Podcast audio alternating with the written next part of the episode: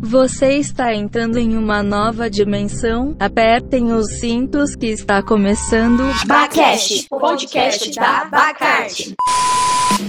Bom dia, boa tarde, boa noite, todos, todas e todas desse nosso Brasil. Está começando mais um episódio do podcast da Ciabacarte, o Bacast, o nosso podcast. Palmas, palmas. Uhul! Que felicidade estar aqui trazendo nosso segundo episódio muito bem e sem mais delongas. Estamos sendo patrocinados pela Lei Aldir Blanc. É muito importante a gente frisar. Proporcionada pela Prefeitura de São Sebastião do Paraíso. Primeiramente, gostaria de chamar aqui, nesse domingo maravilhoso que estamos gravando, Camila Passos. Você está entre nós nessa nave louca. Chora viola, galera! Chora viola, Camila, muito bom. Bruninha Caetano, Bruna, Bruna, você está? Salve, salve, você que tá aí do outro lado. Será que eu tenho alguma Júlia aqui comigo de novo essa semana? Ah, tem Júlia Condé, né?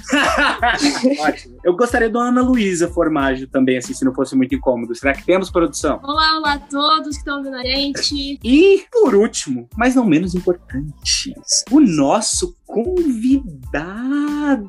O nosso segundo convidado. Ele que foi nosso professor de teatro, cara. Isso é uma coisa muito louca. Ele que foi um dos primeiros caras que introduziu a gente nesse meio, que plantou a sementinha ali do mal na gente. Trabalha com música também, que é um agitador cultural, que, cara, já trabalhou com bares, teve comércio, vive uma vida muito louca. Muito obrigado por participar hoje. Lucas Logan! Uhul! Como é que você tá, Lucão? Bem demais e vocês? Tudo tranquilo? Bora entrar nessa nave louca e trocar um papo aqui com a Cia Bacarte no nosso podcast? Simbora, já tava ansioso por isso. Já a gente tem conversado nos últimos dias aí, né? Depois que eu recebi o convite do pessoal. E já tava na expectativa para começar esse papo logo. Muito bom, muito bom. Então, vamos agora para as nossas perguntinhas.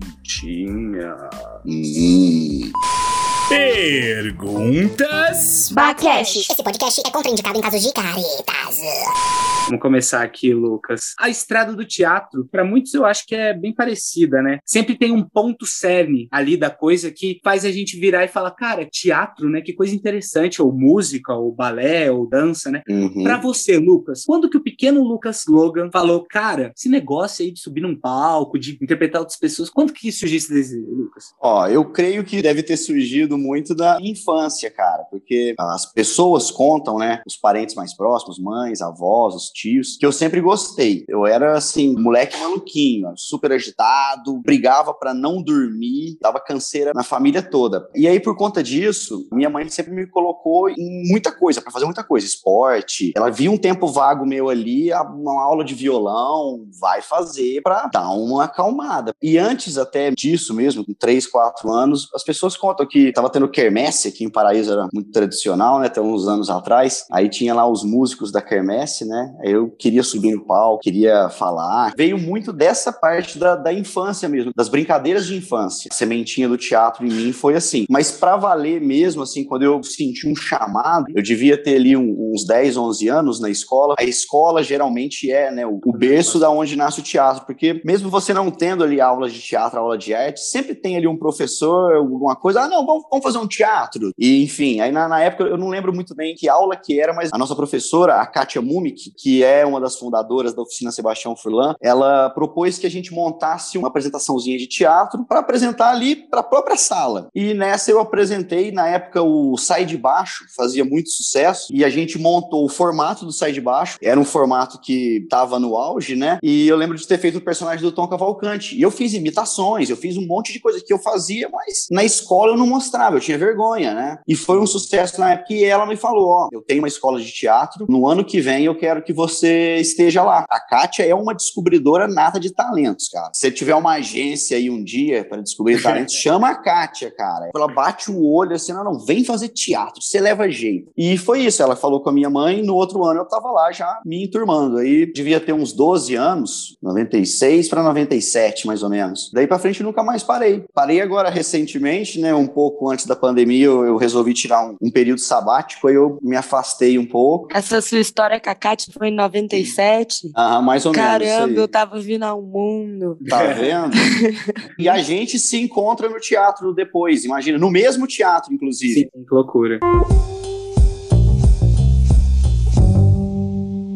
Lucas, é muito interessante que quando você vai relatando, eu vejo muita figura da sua mãe presente, tanto para te apoiar a fazer o esporte, ou te apoiar para fazer o próprio teatro mesmo. Como eu sou um pouco íntimo seu, eu sei que ela te ajudava muito com o curso em Campinas. Conta essa história pra gente. Eu fazia então o teatro aqui em Paraíso, né? E eu já tinha já uns 15 anos, já tinha feito quatro anos de teatro, já ia pro que eles chamam da, da formatura nossa aqui, né, é, em Paraíso. São quatro anos, eu já estava me encaminhando para formar na oficina. E aí minha mãe veio com uma história seguinte: ela não teve filhas, né? É eu e meu irmão. Ela falou: Ah, eu não tive filha, eu não vou fazer festa de debutante. Então escolhe um presente que você quiser. E na época, um amigo meu, que eu até perdi contato depois com esse cara, ele estava no estado de São Paulo fazendo alguma coisa. Ele viu uma propaganda na TV de uma escola de teatro. Na época se chamava Arte Studio. Ela funcionava junto com a oficina de atores da Globo. Tinham cursos espalhados pelo Brasil com essa Arte Studio. Eles davam uma peneirada e encaminhavam a galera para teste. Atores da Globo vinham dar aula e tal. E eu fiquei assim, falei, nossa, que legal. Tá aí, ó, uma coisa que eu nunca fiz, curso para TV. Eu sempre fiz curso de teatro, né? Nesse curso eram módulos de teatro e de TV. E aí minha mãe veio com essa história, ah, pode escolher. Eu falei, ah, então tá, então eu quero aquele curso lá de Campinas. A gente foi, fez a matrícula e tal, aí descobrimos que eu não podia viajar para outro estado na época. Eu fiquei numa turma de final de semana, né? Porque como eu estudava ainda, eu tava cursando colegial normalmente, eh, eu não podia ir durante a semana. Então eu fazia um intensivo de final de semana. Normalmente domingo, às vezes sábado e domingo, às vezes eu tinha que ir na sexta, por conta de uma palestra, alguma coisa que rolava também, e era todo domingo. Páscoa, dia dos pais, dia das mães, não importava. Tinha o raio da aula, tinha que ir. E a gente foi seis meses de ônibus. Eu lembro que a gente dormia na praça e tinha uma música do Bruno e Marrone, né? Eu dormi na praça, pensando. Cara, e a gente ria dessa história. Eu lanchava lá na praça e ia pro curso. E a minha mãe estava ficando amiga do, dos professores, né? O pessoal da Globo ia lá dar aula e a gente ficava lá na escola.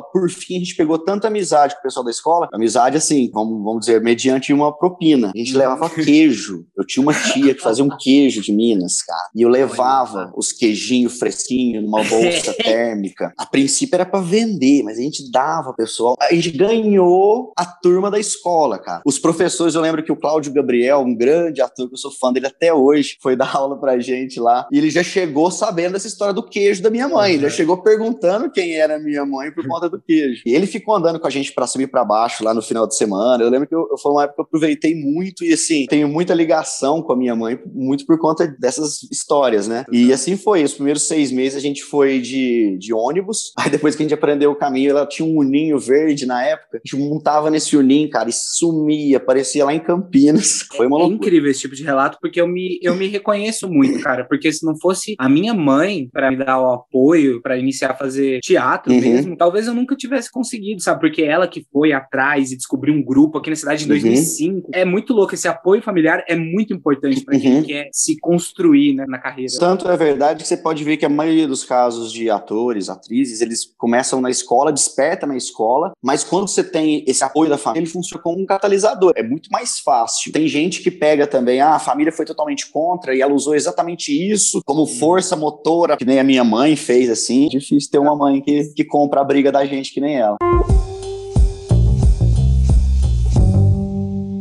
Luquita, então como foi essa experiência indo pela primeira vez para São Paulo, estudar Hum. teatro de uma forma intensa, assim? Como que foi para você? Quando eu terminei esse curso de Campinas, eu lembro que o Marcelo Oliveira, que foi um outro cara, assim, eu acho que fundamental na história do Teatro Escola Macunaíma, como foi a Ana Cândida também. Depois que a Ana Cândida foi embora, o Marcelo Oliveira veio. O Marcelo hoje está em BH. Tomara que esteja nos ouvindo, um grande beijo para ele, sempre chamei de mestre, meu grande mestre Marcelo. E ele me despertou essa vontade. Quando ele veio para Paraíso, ele havia cursado Macunaíma e ele me contava muito bem do curso, porque na época, eu já estava na época de fazer vestibular. Só que eu queria teatro. Já havia conversado com a minha mãe, falei, não, eu quero fazer alguma coisa relacionada a teatro e tal. Só que os cursos de artes na época, não existia muito assim curso de teatro mesmo. Salvo o USP, que tinha já, umas federais, As assim. faculdades, né? Faculdades, é, Uberlândia tinha. Mesmo assim, não era muito aquela vibe que na época eu tava, assim, querendo, sabe? Eu até hoje acho isso. Eu tinha 17 anos, imagina. O cara com 17, 18, mal sabe sair de casa. Difícil escolher uma profissão. Eu acho que é muito cedo. É um turbilhão. Eu reparei muito nisso. Anos depois eu gravei uma série para a editora Saraiva que acompanhava o material didático deles e falava exatamente sobre isso. Como que era para o adolescente, como descobrir a profissão que ele queria exercer no futuro, né? Exatamente para diminuir um pouco essa questão de gente que abandona curso, desiste no meio, trocas de curso. E aí eu falei, ah, quer saber? Eu não vou fazer faculdade, não. Vou fazer um curso técnico. E o Marcelo me serviu de referência, me falando do Macunaíma. Aí eu fui atrás, pesquisei. Na época não, não era tão fácil a internet, que nem é hoje e tudo mais. A cabeça do mineiro, né? Saiu eu e minha mãe aqui num 20 de janeiro, feriado de São Sebastião, fomos para São Paulo fazer matrícula, que as aulas começam em fevereiro. Ah, vamos. E chega e faz matrícula, escolhe o horário da turma, vai fazer o curso. Ah, não, ele já tem comprovação de curso. Não, então você vai fazer uma prova, você vai fazer um teste ali. Se você passar, você mata o primeiro ano. Eu fui fazendo, fui fazendo. Eu matei o primeiro ano. São três anos o profissionalizante, né? Primeiro seis meses é um curso livre de teatro para quem nunca fez teatro. Depois vem o que eles chamam de PA1, preparação do ator módulo 1, que é uma coisa bem inicial mesmo. Eu já tinha feito muito teatro em Paraíso, então uma das coordenadoras do curso falou: você pode desmotivar. Então já vamos te colocar numa turma mais pancada que você dá conta já. E aí me passaram já direto pro PA2. Então eu fiz dois anos do profissionalizante só. Muito porque o Marcelo ensinava o que ele aprendeu no Macunaíma pra gente. Aí, nesse vai e vem um senhor lá da escola, vira pra gente e fala: E onde é que você vai, vai morar aqui? É que... Ah, eu falei: Não, então, eu tô pensando em vir pra aula no dia 2 de fevereiro. Depois da aula eu vou ir procurar. Você tá louco? Você tá doido? Não é assim aqui em São Paulo, não, cara. Você tem que procurar uma pensão, uma casa pra alugar, vai tempo e não sei o quê. Nossa, e agora, né? Tem 10 dias, já vai começar as aulas, né? E ficamos nessa de tentar conseguir alguma coisa. Aí um dia um tio meu, que vizinho nosso, e raramente entrava lá em casa, meu tio Pedro. Entrou lá em casa um dia, viu mala, livro e tal, e perguntou: Você vai viajar? Vai, ah, então, tô mudando pra São Paulo, tô tentando arrumar lugar para ficar lá, porque eu já matriculei na escola, mas eu esqueci desse pequeno detalhe, né? Que a gente tem que morar lá, né? E aí ele pegou e falou: Não, não, peraí que eu vou resolver pra você. Eu conheço um, um grande amigo que ele tem um filho que tem uma república lá em São Paulo. E aí fez o contato. Tinha uma vaga, e aí foi dando tudo muito certo. Eu fui para essa república, fiquei um ano morando lá com essa galera. Aí depois de um ano de São Paulo, eu já sabia me virar lá e fui atrás. Aí aluguei uma kitnet, mas passei perrengue, tive que morar no teatro um tempão, porque fiquei sem casa. Teve uns, uns perrengues lá em São Paulo, mas assim, aprendi demais. E o Macunaíma foi assim, o, o grande objetivo de eu ir para lá. Foi muito bom, porque ele é um, um curso muito completo de teatro. Difícil ter um professor lá que não está dirigindo uma peça profissional ou não está atuando. Nós sabemos, principalmente por estarmos passando pela pandemia, que a profissão do ator ela é muito sensível a grandes distúrbios, né? Você pode ver que a classe mais afetada até agora é a artística. Ninguém está falando em abrir teatro. E é... cinema também está sofrendo muito com isso. Sim. Que sempre é, viveu de gente, né? Em Varginha mesmo o cinema não reabriu ainda. Vai para um ano que está fechado, entendeu? Prejuízo gigantesco.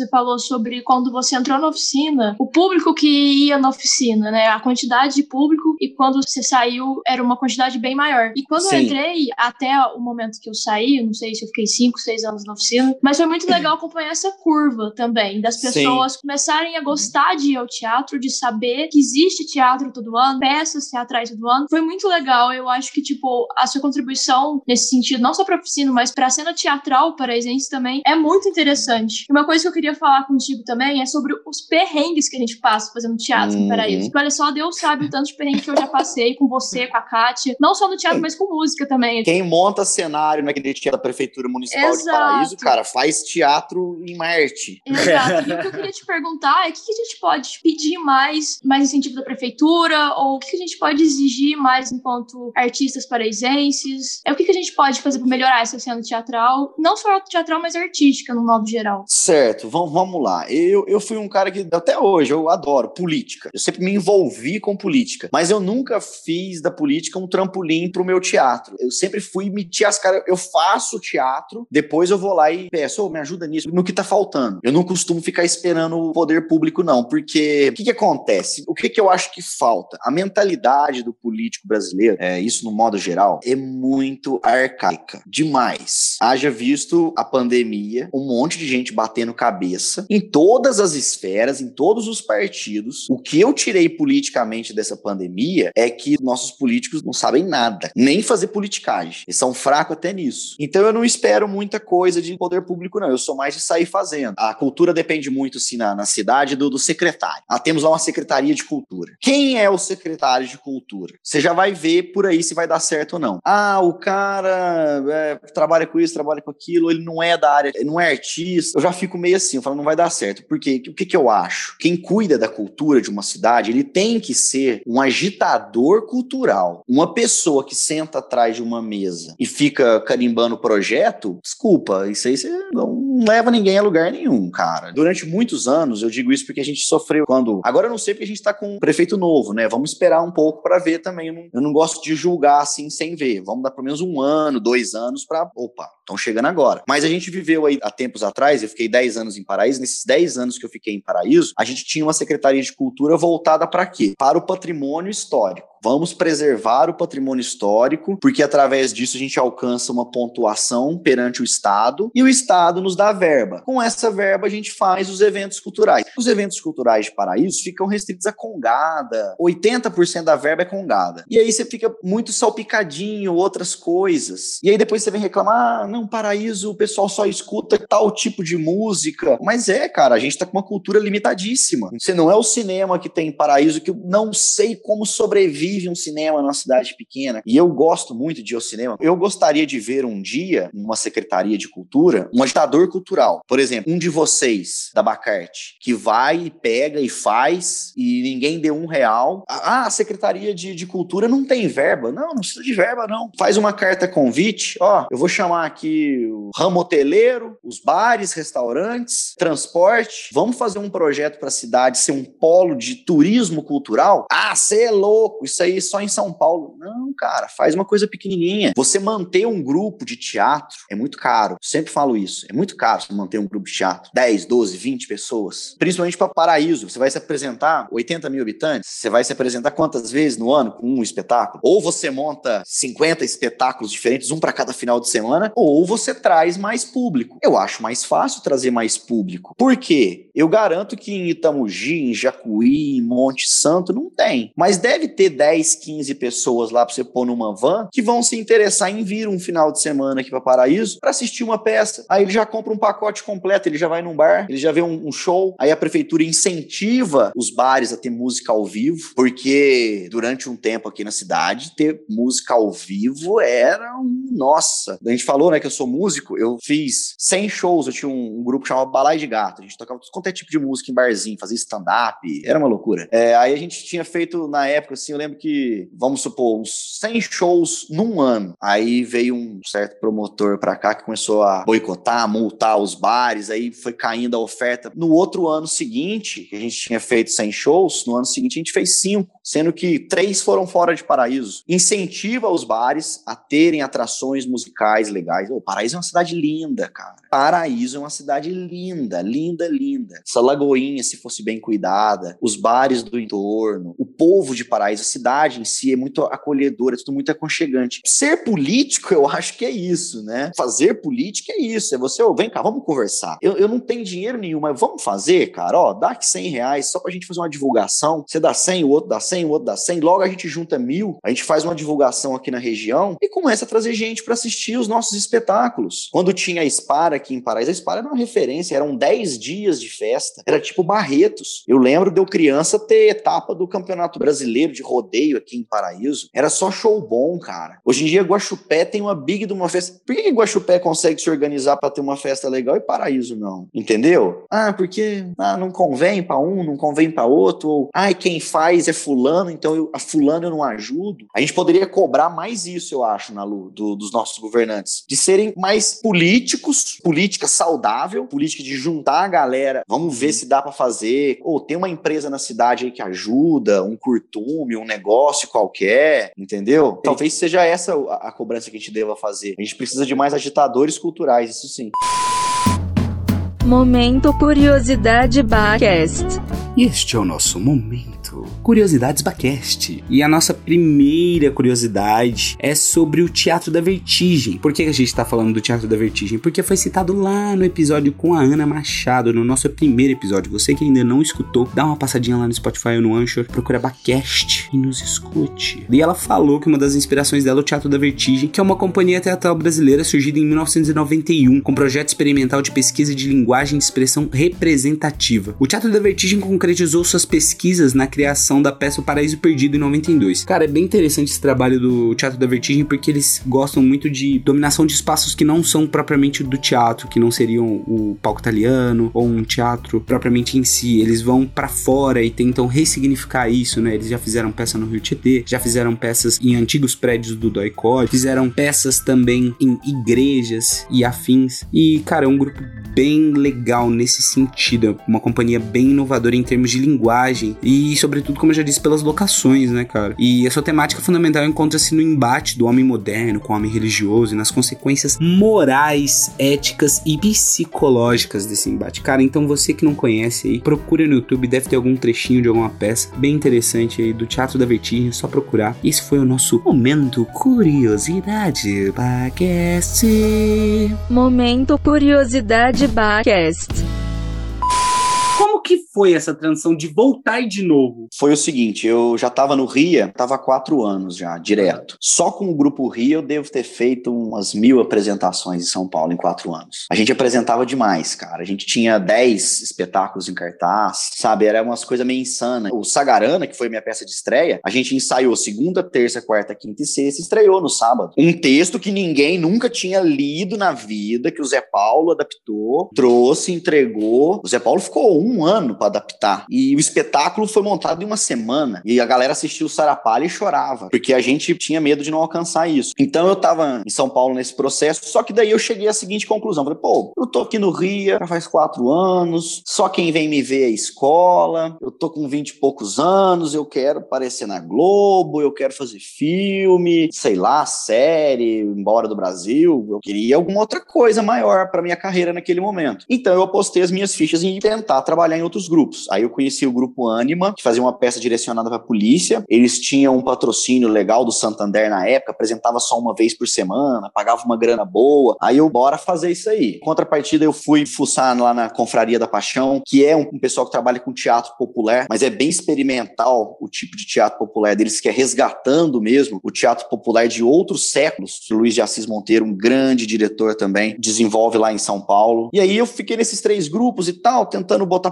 projeto de cá, e aí eu investi tudo que eu tinha de tempo, de grana nisso. E aí acabou que eu tive um determinado momento que escolher sair do RIA para tentar arriscar lá no, nos outros dois. No que eu saí do RIA, a gente perdeu o patrocínio. É aí que eu falo, a vida do artista é muito assim delicado. Perdemos o patrocínio do banco. A maioria dos atores que tava lá tinha uma outra profissão, eles não eram só atores, né? Advogado, ator, professor, ator, trabalhava em academia e era ator, dava aula de dança e era ator. E eu era só ator, ator. Eu falei, pô, gente, eu não posso fazer de graça. Eles, não, vou fazer de graça que vai voltar. Eu ainda tentei, fiz ali dois meses de graça para ver se voltava o patrocínio não voltou. E nisso o projeto que a gente tinha colocado com a Confraria da Paixão, que era um projeto lindo, lindo, lindo, ficou de suplente. Aí eu me vi lá em São Paulo sem grana nenhuma. Falei assim, meu Deus, cara, vou ter que voltar para Paraíso. Pelo menos por um tempo, para me reorganizar, alguma coisa do tipo. E aí conversei com a minha mãe, mais uma vez, meu pai na época também, meu pai que foi lá me buscar. Aí falei, pai, vem buscar, socorro, tô morrendo, né? Aí fazer minha mudança aqui, vou voltar, morava numa kitnet lá, tinha pouquinha coisa, vendi isso por lá mesmo, me despedi do sonho e voltei para Paraíso, com aquela tristeza que a gente volta, né, cara, súbita e profunda, né? Aí fiquei dormindo uns três meses, mais ou menos, depois aí a minha avó veio falar comigo, minha mãe, aí, não, vamos fazer alguma coisa, aí eu fui atrás da Kátia na oficina, encontrei a oficina daquele jeito que eu falei para vocês, poucos alunos, poucas apresentações do ano, a dona Edna na época, inclusive um beijão para dona Dona Edna também. Muito fã dela. né, da oficina. Também da oficina, Dona Edna Sim. Borges, Mal de Borges, e a Kátia Mumi, que, assim, duas pessoas que são, assim, ao meu ver, as maiores agitadoras culturais de São Sebastião do Paraíso, cara. Porque, fora Congada tradicional, é uma referência muito grande no, de teatro, por conta dessas duas, cara. Sem dúvida. Ela pode botar na conta dela uns 500 atores que já passaram aí em, em quase 30 anos de, de oficina Sebastião Furlan, já deve estar tá nessa casa de quase 30 anos. E eu acho que eu sou o professor que mais tempo deu aulas lá. Fora é, a Kátia, que tá que todos os, os, dias. eu fiquei 10 anos, eu fiquei 10 anos. Eu fui pra oficina, cheguei, me deparei com esse cenário e dentro de mim fez um trem. Falou, não, é isso, ó. Vou resgatar, já que eu tenho que ficar aqui em Paraíso um tempo, que eu fique aqui fazendo teatro e vou tentar resgatar o teatro da minha cidade. É uma coisa que eu sempre falo, acho que eu vou morrer falando. Falta o pessoal de Paraíso gostar de Paraíso. Então vamos agora para nosso momento dica cultural. Vamos lá. Lucas, por favor, para quem está nos ouvindo até agora, indique algo que você esteja consumindo neste momento. Uma série, uma banda, um álbum, um livro, um vídeo no YouTube que você gostou, cara, uma, uhum. um grupo de dança, qualquer coisa. Fique à vontade. O momento é seu. Jaspion. Assistam, muito bom. Eu vou recordar algumas dicas que eu dei aí e vou, vou falar mais algumas. Para ler, leiam o Stanislavski, você que tem curiosidade sobre teoria teatral, teoria da interpretação, essas coisas todas. Comece comece a ler Stanislavski, você vai ter que ler umas duas ou oito vezes até você entender. Então, já comece o, o, o quanto antes. Pegue o Mikhail Chekhov para o ator. Esse livro, ele é um pouco dificinho de achar, assim, mas agora com o advento da internet já está mais fácil. Tem algumas livrarias online que vende uma, uma edição nova dele. Série, eu tô assistindo muitas séries agora, pouca gente sabe, mas eu sou um viciado em videogame, né? É uma nova forma de contar uma história, né? Interativa é, pra caramba. Eu acho, eu acho Exatamente. É uma nova arte, o... né, mano? Uma nova, exato, uma nova parte o... da arte, assim. Das assinaturas que eu faço, eu ganhei um deguste do Disney+. E eu assisti muita série, inclusive o Mandalorian, que é uma história Star Wars. Eu sou muito geek, Sim. galera. Eu gosto demais de Star Wars. Indico o Mandalorian demais. A história é emocionante, emocionante. Bandas, bandas que eu tenho ouvido. Ah, eu, eu tô meio velho de banda, cara. Atualmente eu, eu, eu andei curtindo algumas coisas aí que o Detonautas fez de crítica política, porque eu achei muito engraçado. Eles pegaram umas sacadas engraçadas sim, sim. aí, eu fui ver isso. Eu, eu, gosto muito de música brasileira. Chico Sainz, cara. Se você não conhece Chico Sainz, vá atrás. Filme, falando em Chico Sainz, vou deixar uma dica aqui então, que tem trilha sonora do Chico Sainz nesse filme. Chama Baile Perfumado. É um filme brasileiro que foi feito na década de 90, salvo engano, que conta a história do Lampião. E é um filme muito bem feito e a trilha sonora é pegadona, aqueles groove de guitarra pesado da época Nação do Nação Zumbi. Essa dica também é legal de filme para ver. E, e, se você encontrar também, me veio na cabeça um filme que conta a história do Molière, grande autor, diretor, dramaturgo francês. É um filme muito bem feito, é uma produção francesa, meados de 2000 e poucos ali, chama simplesmente Molière. É um filme ótimo, principalmente sobre a cena que ele está ensinando o Conde lá a interpretar, e ele usa